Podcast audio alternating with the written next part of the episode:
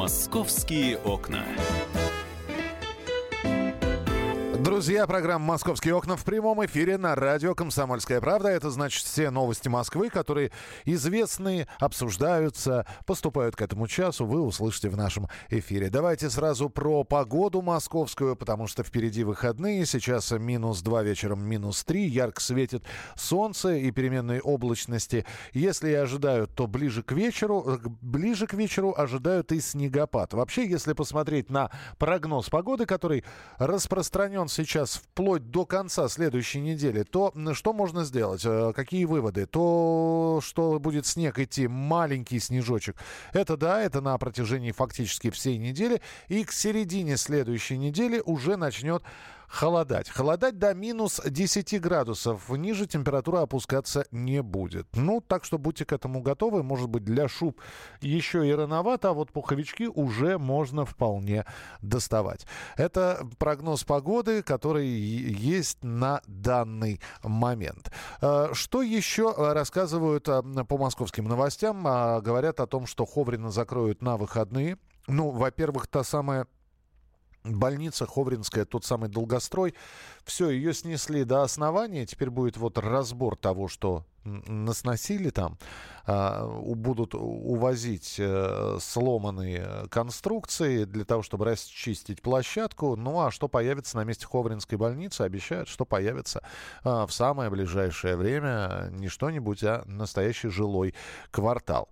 Ну а на выходных э, будет закрыта станция метро Ховрина. Пассажиры смогут пользоваться бесплатными автобусами. А почему она будет э, закрыта? Потому что станцию Беломорская э, достраивают, строительство ее выходит на финишную прямую, ее будут подключать э, к московскому метрополитену, в том числе и коммуникации все. И вот на время этих работ, как раз 24 и 25 числа, будет закрыта станция Ховрина. А говорят, что автобусов будет в достаточном количестве. Наши же корреспонденты э, сейчас тоже выясняют, чем э, можно братьям нашим меньшим помочь в холода, а в частности птицам.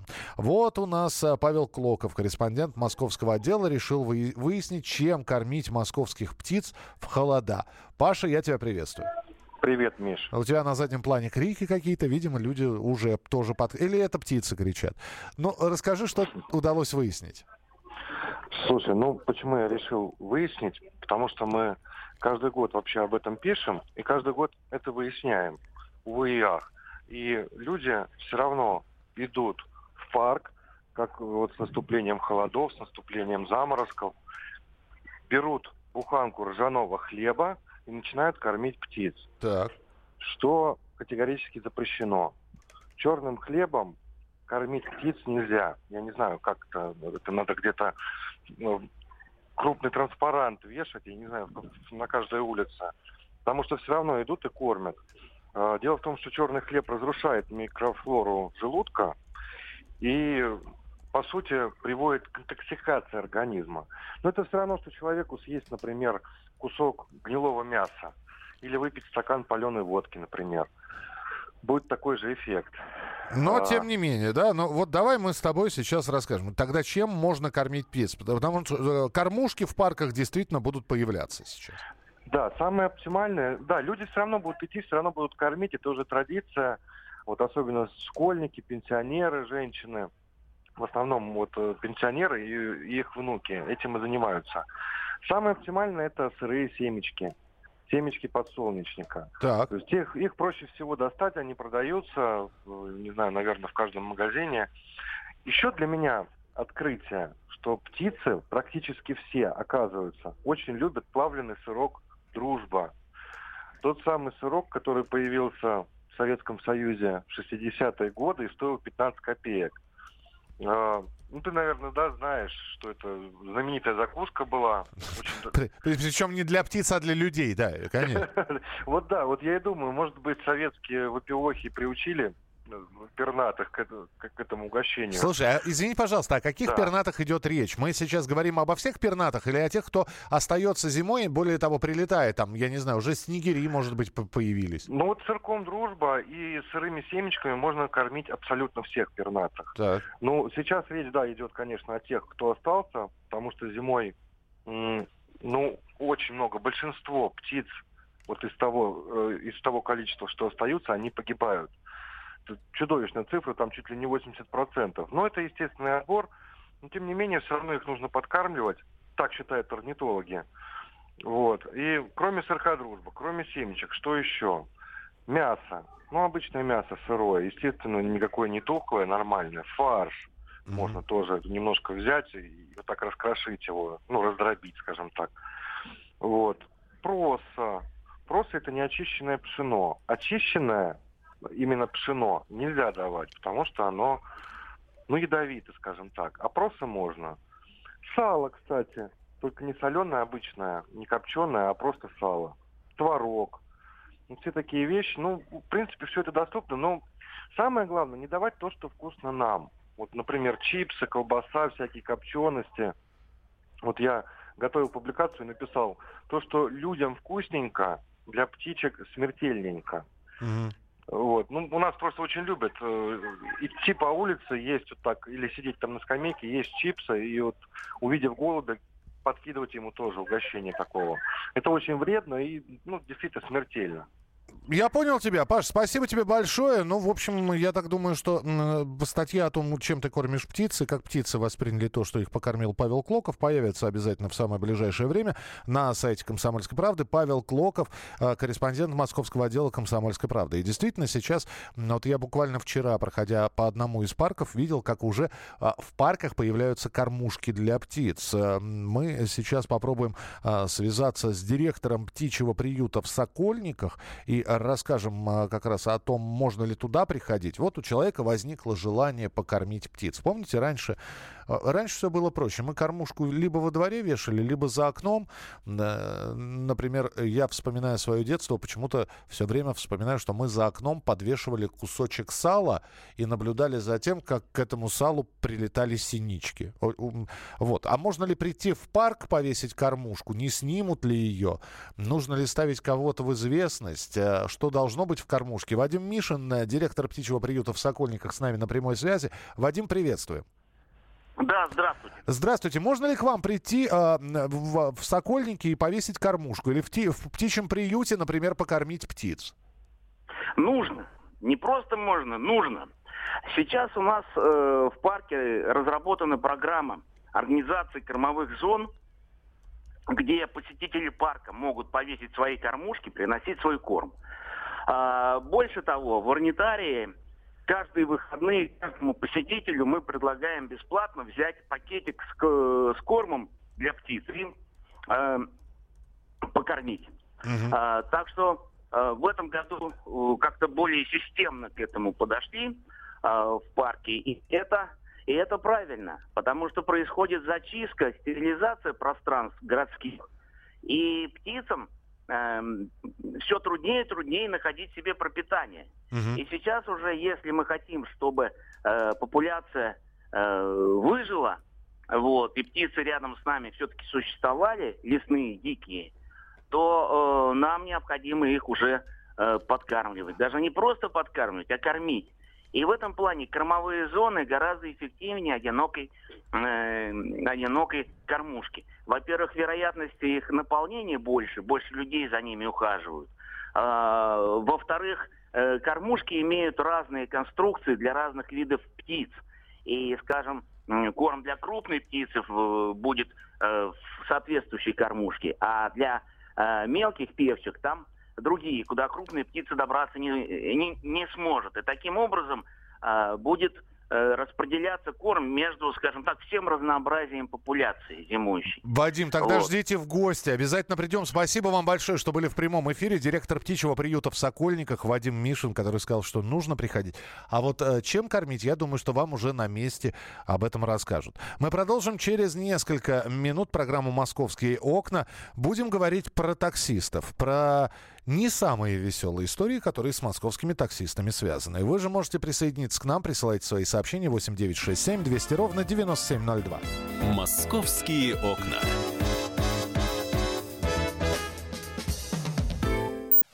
Товарищ адвокат! Адвокат! Спокойно, спокойно. Народного адвоката Леонида Альшанского хватит на всех. Юридические консультации в прямом эфире. Слушайте и звоните по субботам с 16 часов по московскому времени.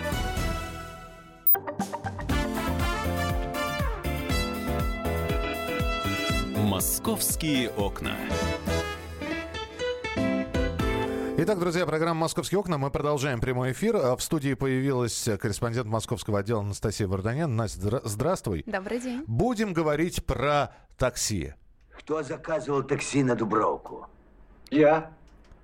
Э, садитесь. Ну вот, кстати, Семен Семенович Горбунков, который в бриллиантовой руке сел в такси, тоже попал в неприятную ситуацию, потому что таксист был не настоящий. А у нас с настоящими таксистами неприятные ситуации. Что именно произошло?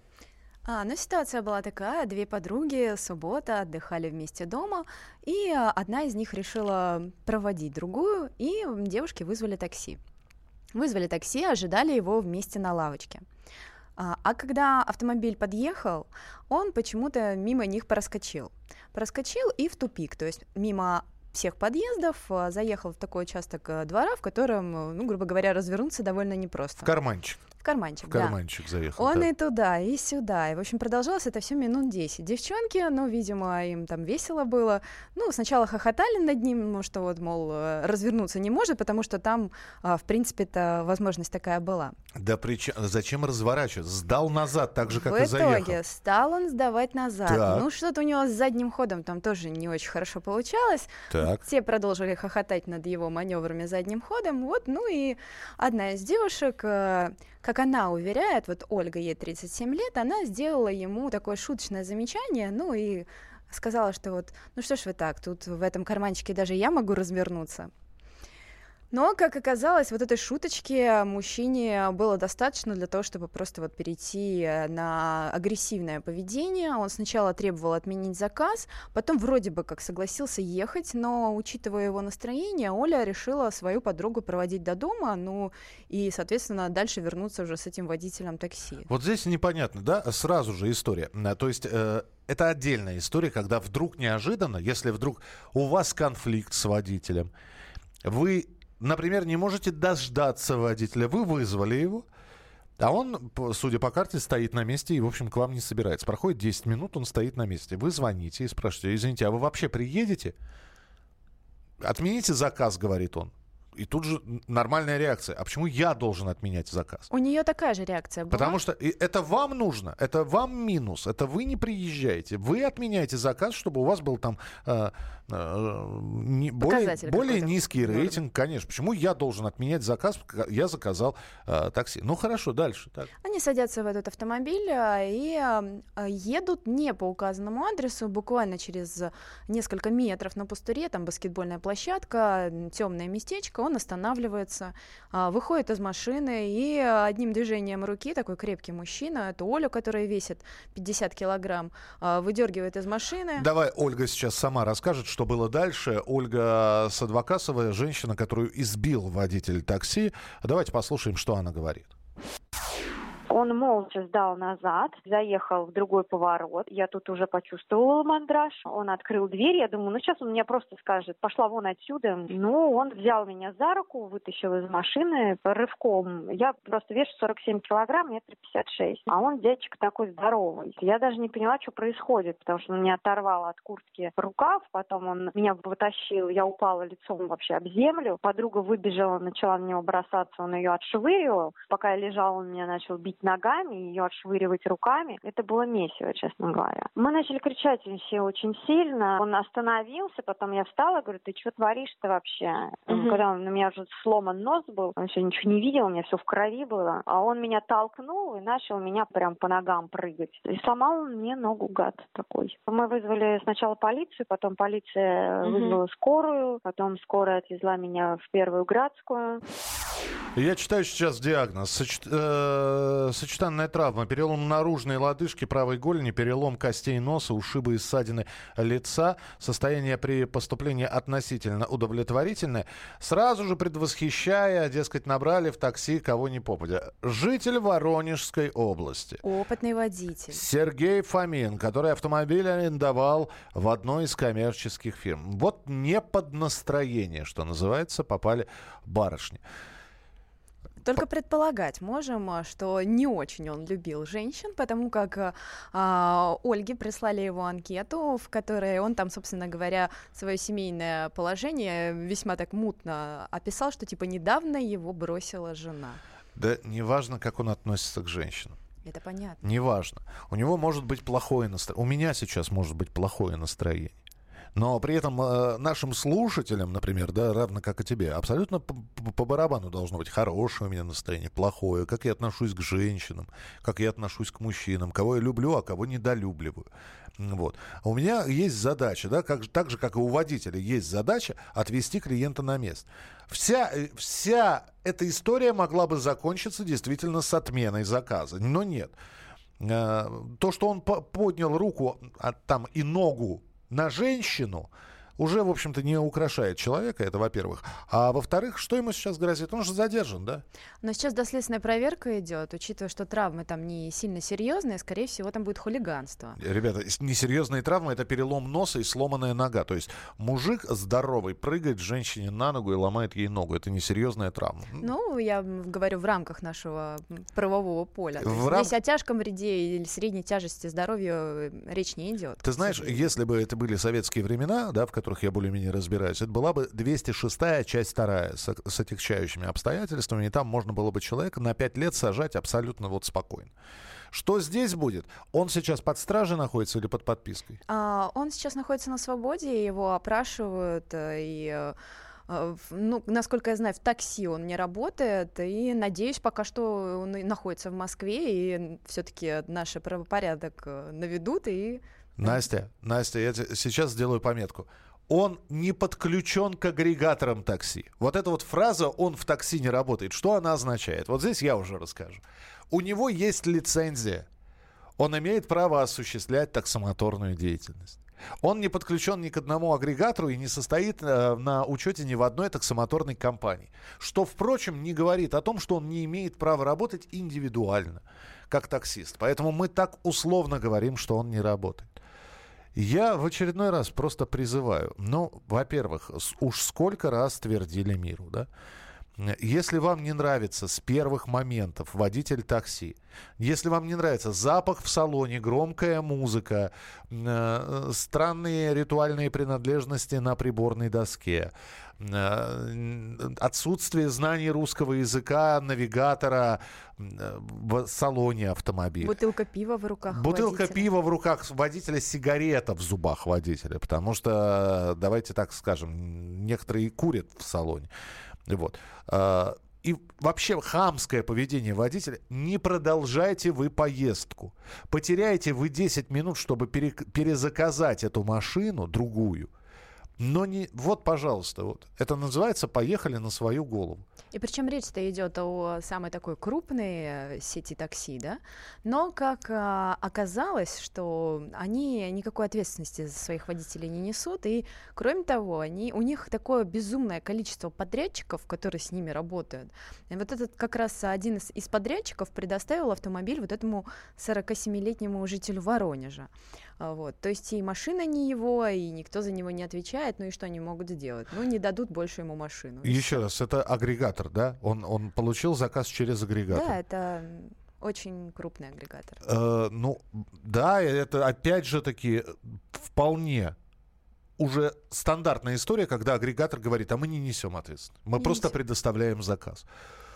Мы просто мобильное приложение. На мой взгляд, это немножечко странновато на мой взгляд, немножечко странновато, потому что, как, например, официант приносит вам а, ну, протухшую еду, а потом говорит, а вы знаете, я не несу ответственности, я просто доставляю, а, да, мне чего-то на кухне дают. Нет, ребят, несут все ответственности. И, и агрегаторы, которые, в общем-то, подписывают водителя, и водитель именно от агрегатора получает заказ. За какие бабки он пашет, а вы сидите ля-ля. Ми- минуточку, значит, э, знаете что, уважаемый э, присылающий смс э, с коротким, с номером, чей номер заканчивается на 9921. Ну, во-первых, вас бы сюда посадите, вы бы ля-ля. Почему-то вы здесь не сидите и ля-ля не разводите. Это во-первых. За какие бабки он пашет? Вы знаете, ну, то есть, если вы сядете в такси и получите сразу же э, по физиономии кулаком, вы поймете, да, вы поймете водителя, вы скажете, ну, извини, да, и, и- я подставите правую щеку, потому что он же мало получает, значит, он имеет право бить вас по лицу, например. Правда ведь? Э, Я сам в Яндекс Такси подрабатываю. Я извиняюсь за этого таксиста в кавычках, но поверьте, не все такие. С уважением, Лех, таксист из Ногинска. Лех, а мы не про всех. Мы как раз всех одной краской и не красим. Верно. Мы просто говорим о том, что нужно внимательнее смотреть за тем, кто приезжает и как приезжает. Люди все разные работают. Мы не хотим абсолютно сразу всех сказать, э, что все таксисты, особенно работающие в, эко- в эконом-сегменте, все такие. Ни в коей мере. Ни в коей мере. 8 9 6 7 200 ровно 9702. Все подробности об этом происшествии. Фотография водителей. Фотографии полученных травм можно посмотреть на сайте «Комсомольской правды» www.kp.ru. Анастасия Варданян была у нас в эфире. Настя, спасибо большое. Хорошего дня. Идет дальше заниматься московскими новостями, а мы продолжим через несколько минут. Оставайтесь с нами на радио «Комсомольская правда», потому что впереди вас ждет рубрика «Афиша», в которой обязательно будет розыгрыш призов и подарков от Оксаны Фоминой. Оставайтесь с нами, продолжим скоро. «Московские окна».